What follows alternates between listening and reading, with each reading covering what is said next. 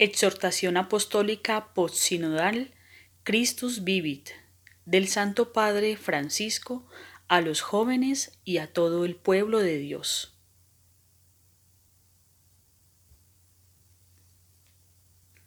Vive Cristo, esperanza nuestra, y Él es la más hermosa juventud de este mundo. Todo lo que Él toca se vuelve joven, se hace nuevo, se llena de vida. Entonces las primeras palabras que quiero dirigir a cada uno de los jóvenes cristianos son, Él vive y te quiere vivo. Él está en ti, Él está contigo y nunca se va.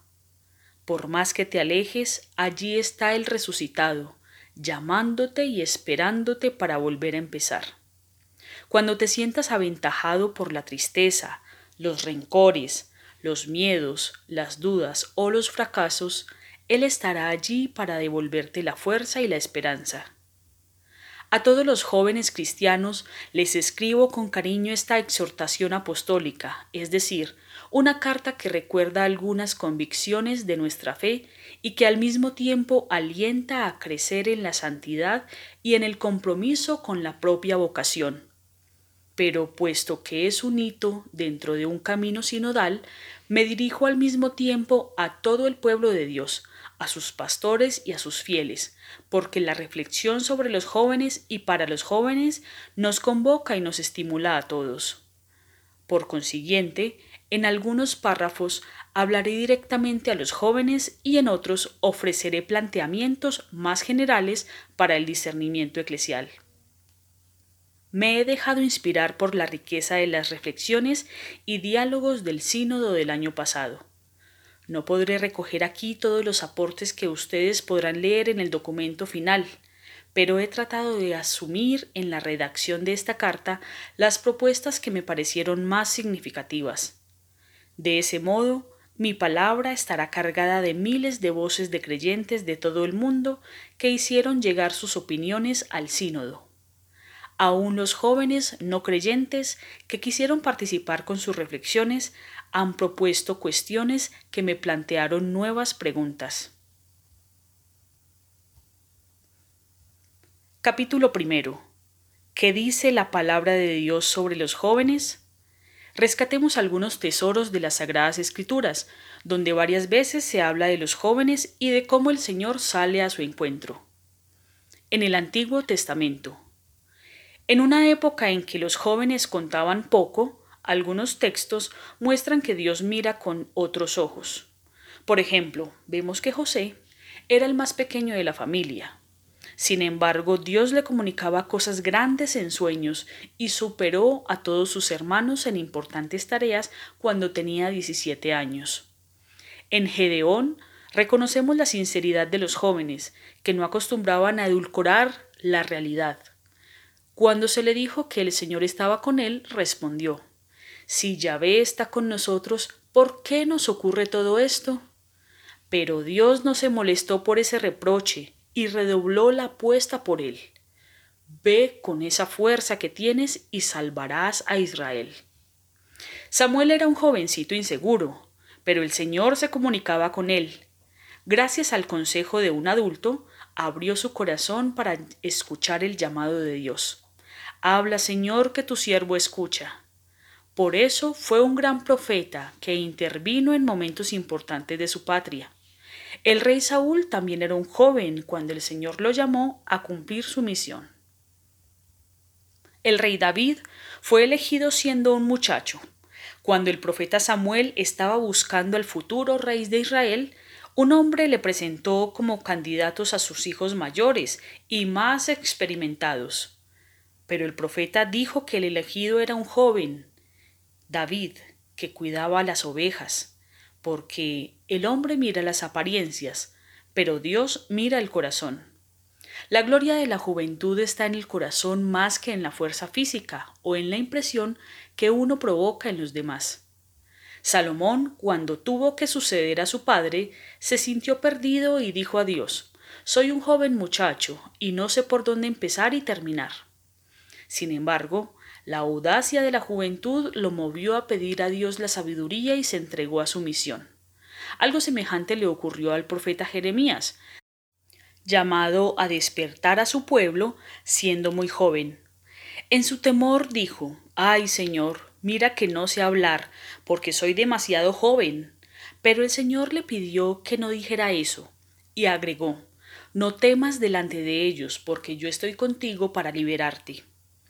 La entrega del profeta Jeremías a su misión muestra lo que es posible si se unen la frescura de la juventud y la fuerza de Dios. Una muchachita judía que estaba al servicio del militar extranjero Naamán intervino con fe para ayudarlo a curarse de su enfermedad. La joven Ruth fue un ejemplo de generosidad al quedarse con su suegra caída en desgracia y también mostró su audacia para salir adelante en la vida. En el Nuevo Testamento cuenta una parábola de Jesús que el hijo más joven quiso irse de la casa paterna hacia un país lejano, pero sus sueños de autonomía se convirtieron en libertinaje y desenfreno, y probó lo duro de la soledad y de la pobreza. Sin embargo, supo recapacitar para empezar de nuevo, y decidió levantarse. Es propio del corazón joven disponerse al cambio, ser capaz de volver a levantarse y dejarse enseñar por la vida. ¿Cómo no acompañar al hijo en este nuevo intento? Pero el hermano mayor ya tenía el corazón aventajado y se dejó poseer por la avidez, el egoísmo y la envidia. Jesús elogia al joven pecador que retoma el buen camino más que al que se cree fiel, pero no vive el espíritu del amor y de la misericordia. Jesús, el eternamente joven, quiere regalarnos un corazón siempre joven. La palabra de Dios nos pide, eliminen la levadura vieja para ser masa joven. Al mismo tiempo nos invita a despojarnos del hombre viejo para revestirnos del hombre joven, y cuando explica lo que es revestirse de esa juventud que se va renovando, dice que es tener entrañas de misericordia, de bondad, humildad, mansedumbre, paciencia, soportándose unos a otros y perdonándose mutuamente si alguno tiene queja contra otro. Esto significa que la verdadera juventud es tener un corazón capaz de amar. En cambio, lo que avejenta el alma es todo lo que nos separa de los demás. Por eso concluye, por encima de todo esto, revístanse del amor que es el vínculo de la perfección. Advirtamos que a Jesús no le caía bien que las personas adultas miraran despectivamente a los más jóvenes o los tuvieran a su servicio de manera despótica. Al contrario, él pedía que el mayor entre ustedes sea como el más joven. Para él la edad no establecía privilegios y que alguien tuviera menos años no significaba que valiera menos o que tuviera menor dignidad. La palabra de Dios dice que a los jóvenes hay que tratarlos como hermanos y recomienda a los padres no exasperen a sus hijos para que no se desanimen. Un joven no puede estar desanimado, lo suyo es soñar cosas grandes, buscar horizontes amplios, atreverse a más, querer comerse el mundo, ser capaz de aceptar propuestas desafiantes y desear aportar lo mejor de sí para construir algo mejor. Por eso insisto a los jóvenes que no se dejen robar la esperanza y a cada uno le repito, que nadie menosprecie tu juventud. Sin embargo, al mismo tiempo a los jóvenes se les recomienda sean sumisos a los ancianos. La Biblia siempre invita a un profundo respeto hacia los ancianos, porque albergan un tesoro de experiencia. Han probado los éxitos y los fracasos, las alegrías y las grandes angustias de la vida, las ilusiones y los desencantos, y en el silencio de su corazón guardan tantas historias que nos pueden ayudar a no equivocarnos ni engañarnos por falsos espejismos. La palabra de un anciano sabio invita a respetar ciertos límites y a saber dominarse a tiempo. Exhorta igualmente a los jóvenes para que sepan controlarse en todo. No hace bien caer en un culto a la juventud o en una actitud juvenil que desprecia a los demás por sus años o porque son de otra época.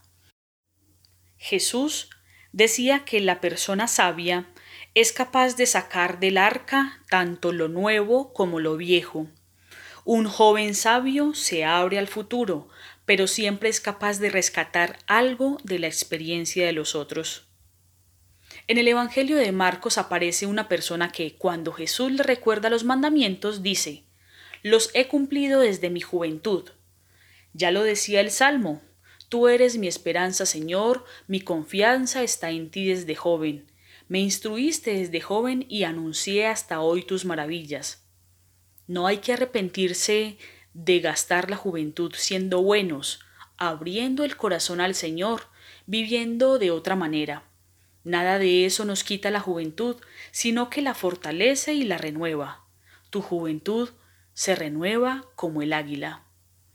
Por eso San Agustín se lamentaba, tarde te amé, hermosura tan antigua y tan nueva tarde te amé. Pero aquel hombre rico, que había sido fiel a Dios en su juventud, dejó que los años le quitaran los sueños y prefirió seguir apegado a sus bienes. En cambio, en el Evangelio de Mateo aparece un joven que se acerca a Jesús para pedir más, y con ese espíritu abierto de los jóvenes que busca nuevos horizontes y grandes desafíos. En realidad su espíritu no era tan joven, porque ya se había aferrado a las riquezas y a las comodidades. Él decía de la boca para afuera que quería algo más, pero cuando Jesús le pidió que fuera generoso y repartiera sus bienes, se dio cuenta de que era incapaz de desprenderse de lo que tenía. Finalmente, al oír estas palabras, el joven se retiró entristecido. Había renunciado a su juventud. En el Evangelio también nos habla de unas jóvenes prudentes que estaban preparadas y atentas, mientras otras vivían distraídas y adormecidas, porque uno puede pasar su juventud distraído, volando por la superficie de la vida, adormecido, incapaz de cultivar relaciones profundas y de entrar en lo más hondo de la vida. De ese modo prepara un futuro pobre, sin substancia. O uno puede gastar su juventud para cultivar cosas bellas y grandes, así prepara un futuro lleno de vida y de riqueza interior. Si has perdido el vigor interior, los sueños, el entusiasmo, la esperanza, la generosidad, ante ti se presenta Jesús como se presentó ante el hijo muerto de la viuda, y con toda su potencia de resucitado el Señor te exhorta, joven, a ti te digo, levántate. Sin duda, hay muchos otros textos de la palabra que pueden iluminarnos acerca de esta etapa de la vida. Recogeremos algunos de ellos en los próximos capítulos.